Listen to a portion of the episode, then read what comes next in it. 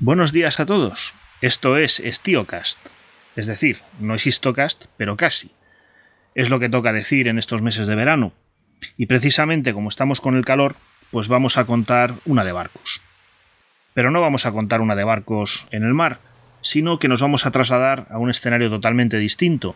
Nos vamos a trasladar al padre de las aguas, el viejo río Mississippi, que parte en dos los Estados Unidos.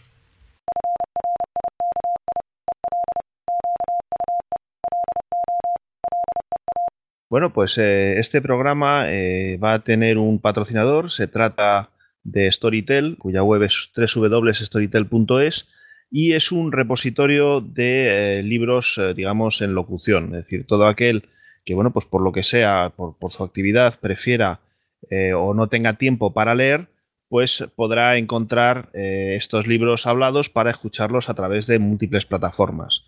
Bueno, pues por ejemplo, mirando su página web, pues nos podemos encontrar con algunos tomos de eh, The Klein File Fall of the Roman Empire de Edward Gibbon o eh, La batalla de las Ardenas de Anthony Vivor, un poco dentro de nuestro, de nuestro campo. Pues para aquellos que estén interesados, storytel.es.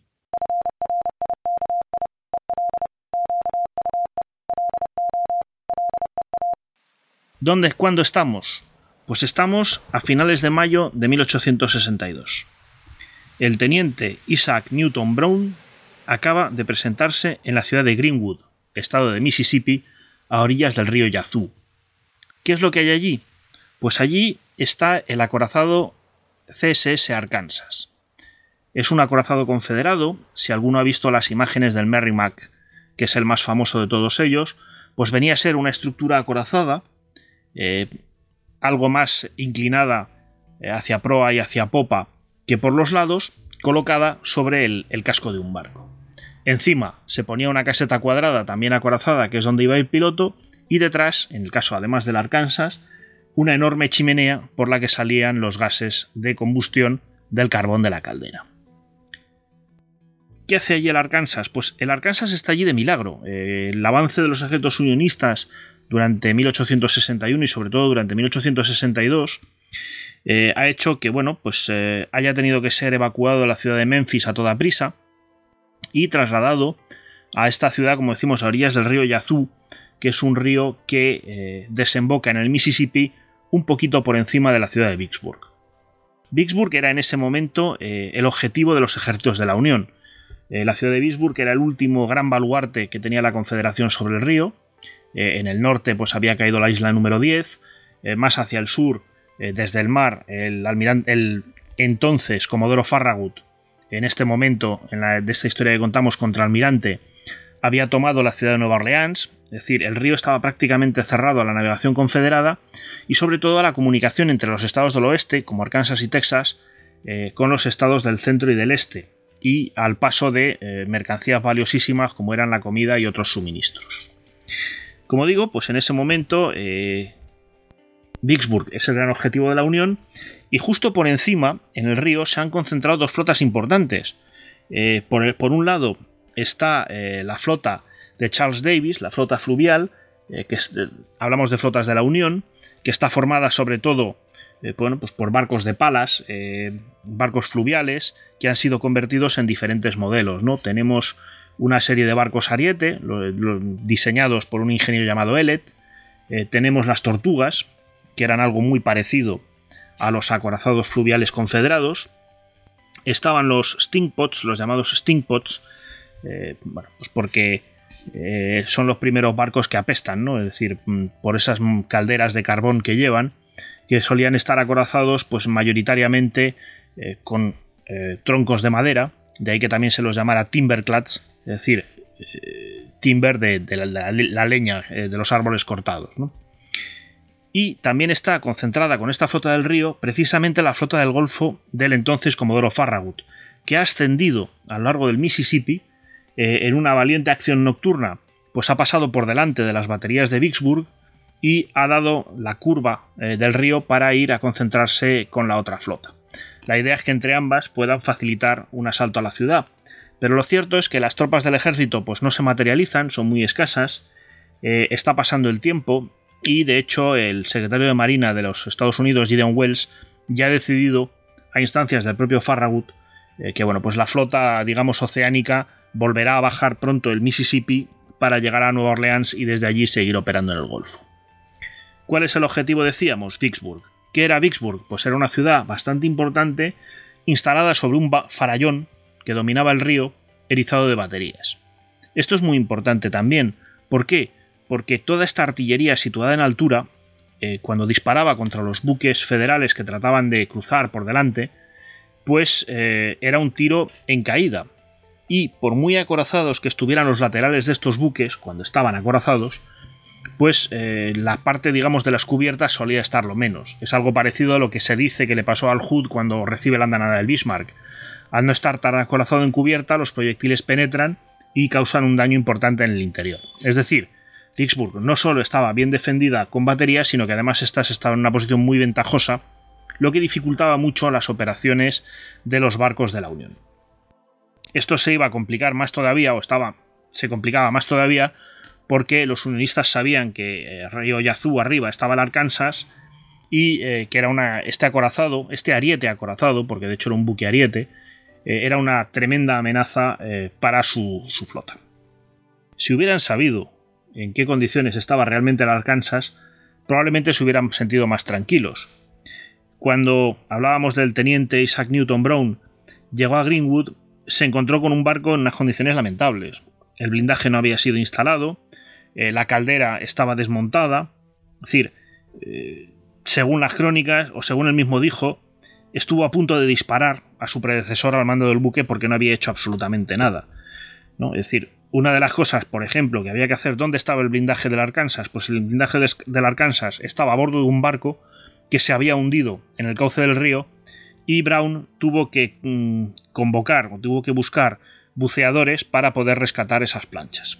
Y aún así, con todo ese blindaje instalado una vez que lo estuvo, pues eh, el, buque no quedó del todo acorazado y hubo una serie de partes que tuvieron que ser recubiertas con, con planchas de, de, metal de las calderas, de caldera o planchas mucho más finas y no con los, los raíles de ferrocarril mucho más gruesos y mucho más densos que se solían utilizar para estas cosas. El armamento del Arkansas eh, sí era poderoso. Estábamos hablando de, eh, bueno, pues eh, tenía piezas Dahlgren de 9 pulgadas, rifles Brook, incluso piezas de 42 libras o de la del ejército o de 32 libras de la marina. Es decir, estos son cañones muy poderosos, bueno, pues cuyos proyectiles impactaban con muchísima fuerza en los blancos enemigos. Esto es importante cuando uno lucha en aquella época con acorazados. Además, tampoco tenía tripulación. Brown se tuvo que encargar de reclutar a las 160 personas que debían manejar el, barco. Y la verdad es que cogió un poco de todo, es decir, consiguió eh, sacarle unos cuantos artilleros al ejército confederado del general Irvan Dorn, eh, consiguió pues, obtener algunos marinos del río, eh, sobre todo para que pilotaran el buque y se encargaran de las cosas más, digamos, acorde a su profesión, e incluso algunos bushwhackers de Missouri, guerrilleros de Missouri, que se unieron a la expedición pues, eh, como infantería para defender el barco si era necesario. Pues, eh, pasaron cinco semanas, Brown trabajó todo lo posible, se consiguieron montar los motores, se consiguió acorazar, como hemos dicho, casi completamente el barco. Es decir, la cosa no iba, no iba mal. Eh, el buque tenía mucha mejor apariencia de lo que era en realidad. como hemos dicho, no estaba del todo acorazado, además tenía un pequeño problema en los motores el, motor, digamos que la propulsión del buque se hacía por medio de dos hélices y estas tenían tendencia a detenerse. Desgraciadamente no las dos a la vez, pero sí una sola, lo cual hacía que el buque empezara a girar sobre sí mismo, a derecha o izquierda, según cual fuera eh, la hélice que se había detenido, y se volvía totalmente ingobernable. Imaginémonos esta situación, pues eh, en un escenario estrecho como un río, con las orillas a ambos lados, por muy ancho que sea el río, y el riesgo de que el buque quede varado pues es altísimo. A partir de aquí, con el acorazado listo, hay que hablar un poco de, tácticas. ¿Qué queríamos hacer? ¿Qué quería hacer la Confederación con ese acorazado? En realidad había dos, grandes ideas, dos ideas fundamentales. Una, la del propio Brown, eh, que consciente de la importancia económica que tenía el valle del río Yazoo, donde también eh, había importantes cosechas, eh, pues consideraba que lo mejor era conservar allí al acorazado para que ayudara a defender la región Cierto es que con el riesgo innegable de que si en un momento dado las fuerzas de la Unión conseguían cerrar el acceso del Yazoo al Mississippi y conquistaban la región por tierra, pues el buque se vería condenado. Algo parecido le había pasado al, al Merrimack en eh, Hampton Roads, en Virginia, eh, subiendo por el río James hacia Richmond. El otro plan era el del general Irvan Dorn, que era mucho más grandioso. La idea era que el buque zarpara, se dirigiera río Yazoo abajo, entrara en el Mississippi, destruyera la flota de la Unión concentrada por encima de Vicksburg, descendiera todo el Mississippi, llegara a Nueva Orleans, destruyera la flota de la Unión que pudiera estar en Nueva Orleans, saliera al mar y de ahí se dirigiera hasta el puerto de Movila. Como decía el propio Brown, si yo le hubiera dicho que con su ejército se enfrentara a todo el ejército de la Unión, la guerra hubiera terminado mucho antes. Es decir, era un plan un poco complicado. El caso es que, bueno, eh, pasan las semanas y el buque tiene que hacer algo y finalmente parece que se va a imponer en parte la visión de Van. El 13 de julio, el Arkansas zarpa hasta la ciudad de Sartatia y al día siguiente se encuentra eh, con que ha habido un pequeño problema de diseño. El vapor de las calderas se escapa y ¿dónde va a parar? A la Santa Bárbara. Toda la pólvora negra que utiliza el barco para disparar sus cañones está humedecida. Rápidamente Brown decide extender unas lonas en el suelo y poner la pólvora a secar. Es a lo que va a dedicar la tripulación todo el día 14 de julio, antes de ponerse en marcha otra vez el día 15. El día 15 coinciden, eh, vamos a encontrarnos con la típica batalla de encontronazo. Eh, la flota de la Unión, bastante aburrida en esta temporada de verano, que además es la temporada de fiebres, se dedica fundamentalmente a, posicionar buques con morteros para bombardear Vicksburg, a ser posible desde algún lugar seguro. Estos buques básicamente eran un barco de pala, como cualquiera que podemos ver en el Mississippi, no demasiado grande, en el cual se instalaba un mortero de gran calibre. Se anclaba el buque en un lugar fijo y desde ahí se dedicaban a tirar bolañitos sobre la ciudad de Vicksburg a ver qué se podía romper. Como la precisión no era excesiva, pues con que cayera sobre la ciudad o alguna de las defensas, aquello ya era un éxito. ¿Qué más hacía la flota de la Unión? Patrullar. Eh, hay que tener en cuenta que además eh, los cauces fluviales eh, tienen una corriente muy definida y estos barcos tan pesados y con un sistema de propulsión que bueno pues tampoco era maravilloso bajaban muy bien los ríos pero para subirlos era una cuestión bastante distinta, la velocidad podía reducirse a la mitad. Con lo cual eran patrullas en general de ida, eh, en el caso de la que vamos a hablar, largas y rápidas de vuelta. En la que vamos a hablar, ¿cuál fue? Pues tres buques, eh, el Tyler, el Carondelet y el Queen of the West, fueron enviados río Yazoo arriba, precisamente para ver qué pasaba con el Arkansas y descubrir si el acorazado se había puesto en marcha o no se había puesto en marcha. Vamos a hablar un poquito, bueno, habíamos adelantado antes cuáles eran los modelos de buques eh, que utilizaban los unionistas. ¿A qué modelo pertenecía cada uno de estos? Pues el Tyler era uno de estos Stingpots, era un, un Timberclad, es decir, era un buque fluvial acorazado con buenas planchas de madera eh, y armado, pues normalmente con, con algún cañón eh, potente.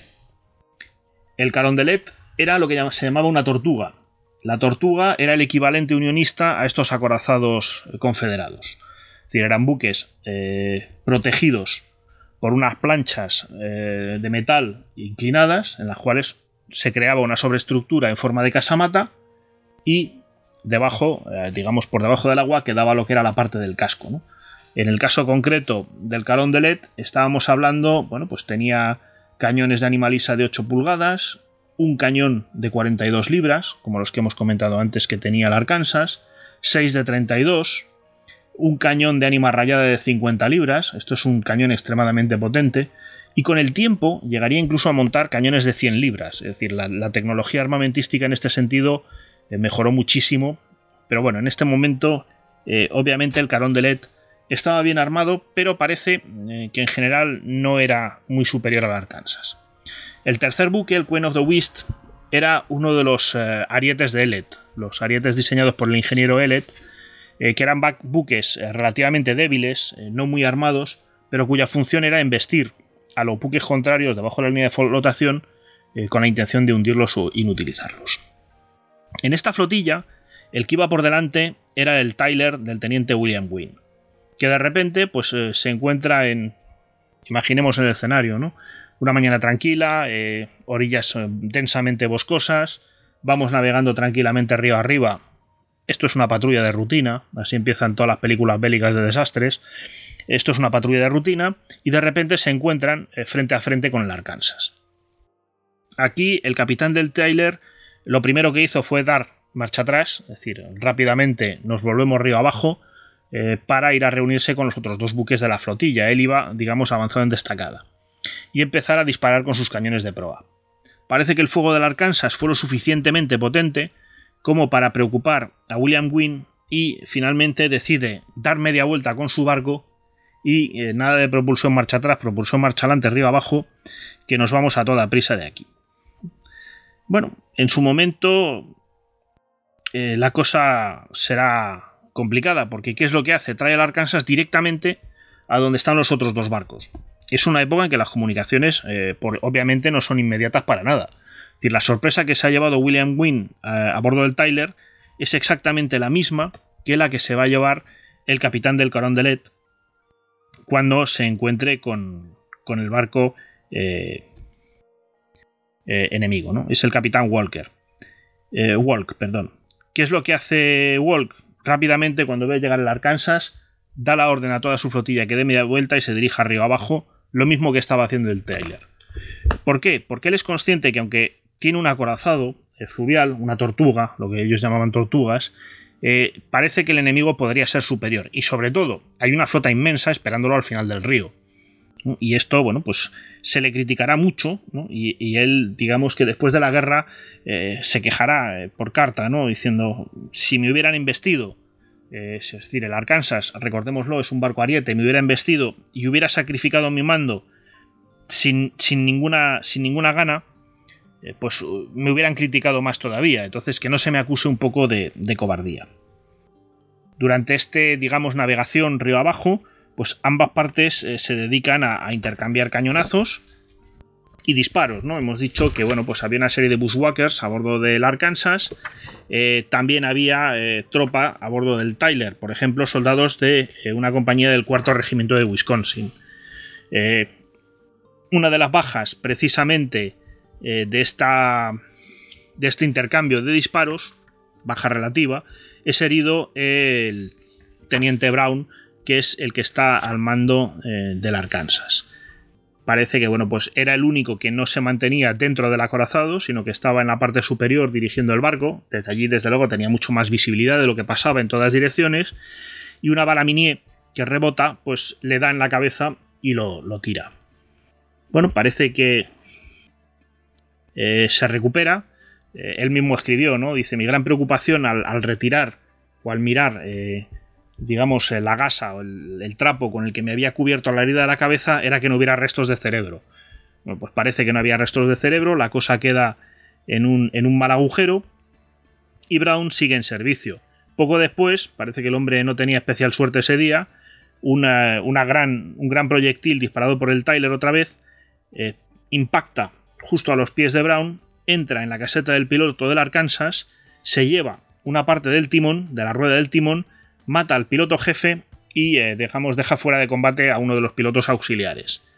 Además, en ese momento, pues eh, Brown cae al interior del acorazado, eh, herido de nuevo, y parece que, bueno, pues rápidamente se vuelve a levantar y vuelve a estar en servicio. Un hombre con, con mala suerte ese día y con, con mucha cabezonería.